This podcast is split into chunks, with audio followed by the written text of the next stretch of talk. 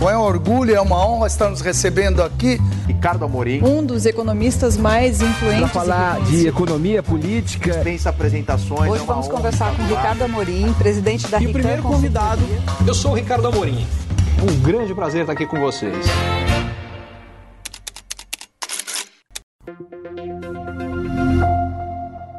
Summit Cidades 2022, direto aqui do Centro Eventos Governador Luiz Henrique da Silveira, em Florianópolis, recebe agora a visita do economista Ricardo Amorim, um dos grandes e influentes né, da nossa área de, podemos dizer, área financeira, administrativa, de consultoria, de tudo que possa ter nesse pacote de economia hoje no Brasil. Seja bem-vindo, Ricardo. Muito obrigado. Eu acho que o, o que você está falando aí está me lembrando da minha esposa, que ela brinca que a única hora que eu gaguejo é quando perguntam o que eu faço, porque eu faço tanta coisa que eu não sei por onde eu começo. Não, mas isso é, é bom também para a gente ver. Nós somos claro que você vai dar uma palestra aqui, num momento do Brasil em que ele está decidindo ainda uma eleição que está homologada pela Justiça Eleitoral, mas não respeitada totalmente pela população. Tem parte dela que não aceita o resultado. Vivemos um conflito mundial com consequências catastróficas para a economia, por enquanto ainda de terror médio. E vivemos uma recuperação de uma pandemia que ainda não acabou, porque temos cada dia uma variante nova no nosso quintal. Dá para dizer que o mundo tem uma saída, uma economia sustentável, ou pelo menos de uma maneira suportável nos próximos meses? Olha, é, o que a gente tem certeza é que vai ter muita chacoalhada. Eu costumo brincar que tem aquela história que você, vai para a Duna e o cara do bug pergunta se quer com emoção ou sem emoção. É, no Brasil a gente nunca teve opção sem emoção. Aqui sempre foi com emoção. Mas agora o que eu diria que mudou é que o mundo inteiro está assim. Não é só o Brasil que está com emoção. Então, por exemplo, do ponto de vista econômico, hoje o Brasil vive uma situação engraçada porque ele vai ter esse ano uma inflação que vai estar entre as mais baixas e não as mais altas. É, aliás, uma inflação mais baixa, por exemplo, nos Estados Unidos. E talvez tenha também esse ano um crescimento econômico mais alto do que a China. Nos dois casos, não é porque o Brasil está indo super bem, mas é porque eles estão indo mal. Muito Quer mal. dizer, a inflação na China, o, perdão, o crescimento na China vai ser muito baixo exatamente por conta da pandemia e das políticas de combate à pandemia. E nos Estados Unidos a inflação é mais alta em mais de 40 anos. Mas o fato é que normalmente, quando o mundo pegava uma gripe econômica, o Brasil pegava, não sei nem o que eu vou chamar aqui, era uma pneumonia econômica. E dessa vez não pegou. Então, eu acho que esse é um primeiro ponto para a gente ter em perspectiva, que apesar de todos os problemas, de todas as dificuldades, do ponto de vista estritamente econômico, o Brasil está numa situação até privilegiada em relação ao resto do mundo. A segunda coisa é que sempre quando a gente vive as chacoalhadas, a gente acha que aquela vez é especial. Mas a vida, no final das contas, é mudança, sempre foi. A gente quer ter uma série de certezas que normalmente elas se provam falsas. Então, o que eu diria é que no meio dessas transformações, vocês usam um termo que eu gosto muito, que é sustentabilidade. E eu acho que é uma das grandes mudanças que estão acontecendo. A gente está olhando para a sustentabilidade particularmente para a sustentabilidade ambiental, e eu acho que o Brasil tem tudo para ser líder global nesse processo. É uma das grandes oportunidades, aliás, um dos temas que eu quero trazer hoje para esse Summit Cidades, a oportunidade que o Brasil tem em ser líder em energia limpa, em ser líder em crédito de carbono, em ser líder em políticas ambientais em geral. E o segundo ponto de sustentabilidade que você falou, que é uma discussão que está muito em voga nesse momento, que é sustentabilidade fiscal, porque o Lula recém-eleito veio com um discurso e falou: olha, cuidado fiscal é um problema para a gente poder cuidar do, do, social. E na verdade é exatamente o contrário. Porque os recursos que ele tira hoje para garantir o equilíbrio fiscal, para ter mais para o social, farão com que a gente tenha menos para o social. A gente tem mais hoje, mas vai ter menos amanhã, daqui a uma semana, daqui a um mês, daqui a um ano, daqui a dez anos. Porque o que você acabar com a credibilidade quando você acaba com o equilíbrio fiscal faz é ter menos investimento, ter menos geração de emprego, ter menos arrecadação de imposto imposto e com menos imposto vai ter menos dinheiro para o social.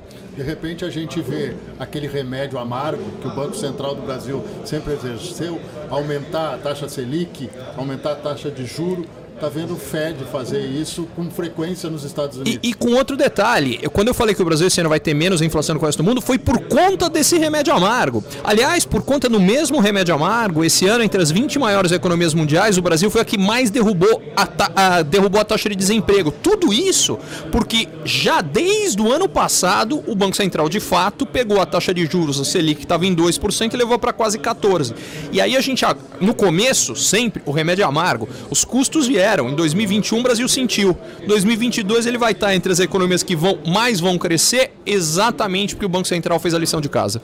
Detalhe fundamental desse processo: a interferência que historicamente a política teve na economia. Ao contrário, não é justo. A economia nunca teve tanta influência na, na política quanto deveria. O que nós podemos imaginar da- desse, desse desgaste que temos, estamos vivendo hoje no Brasil, de uma verdadeira crise cívico-religiosa, mais do que uma crise política em cima do resultado da eleição presidencial? O grande problema é que a gente teve um crescimento ah, da polarização no pior sentido possível. Polarização virou guerra. A gente não tem mais adversários políticos, a gente tem inimigos. A gente não tem uma capacidade de buscar pontos comuns. A gente passou a ter uma forma de olhar como destruir o lado oposto. E isso aqui leva a um país paralisado, um país travado, um país que se desenvolve menos. Não é exclusividade brasileira, não está acontecendo só aqui, mas isso não é consolo. A gente precisa resolver esse problema. No fundo, o que o Brasil mais precisa neste momento é um líder que seja alguém que una os brasileiros e não os divida. Exatamente. Alguém que tenha a capacidade de fazer todo mundo olhar na mesma direção e que veja alguém.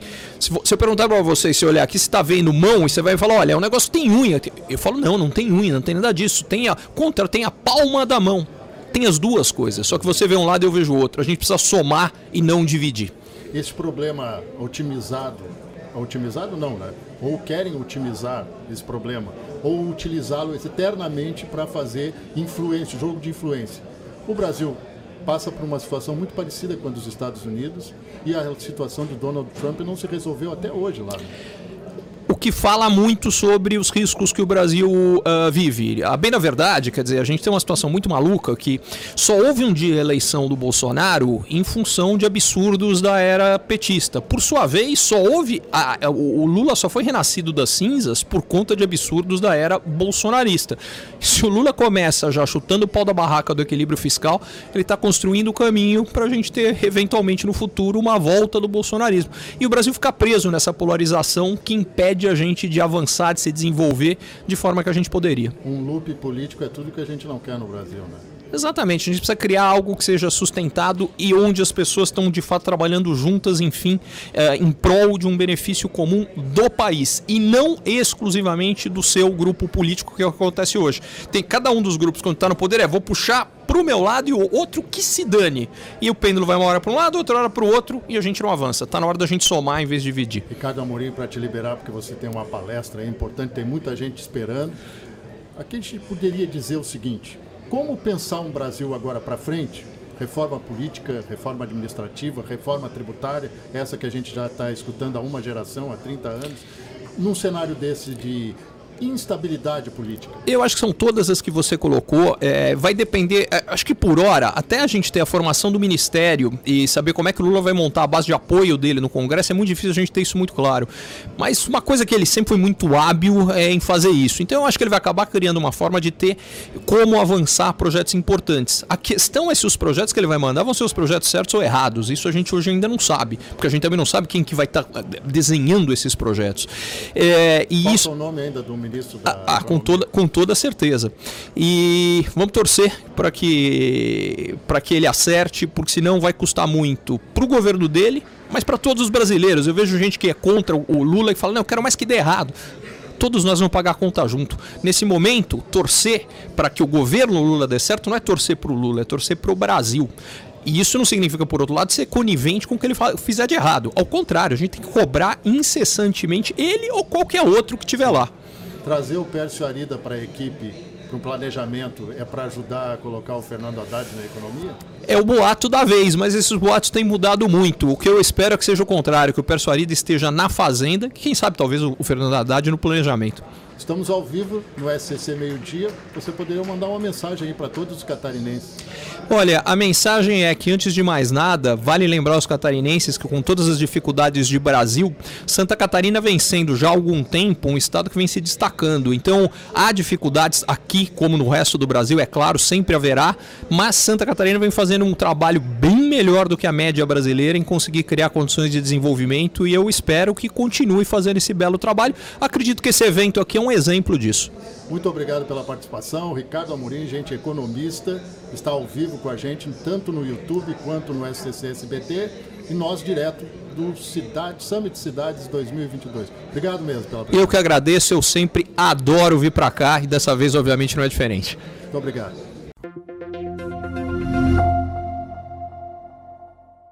Curtiu esse conteúdo?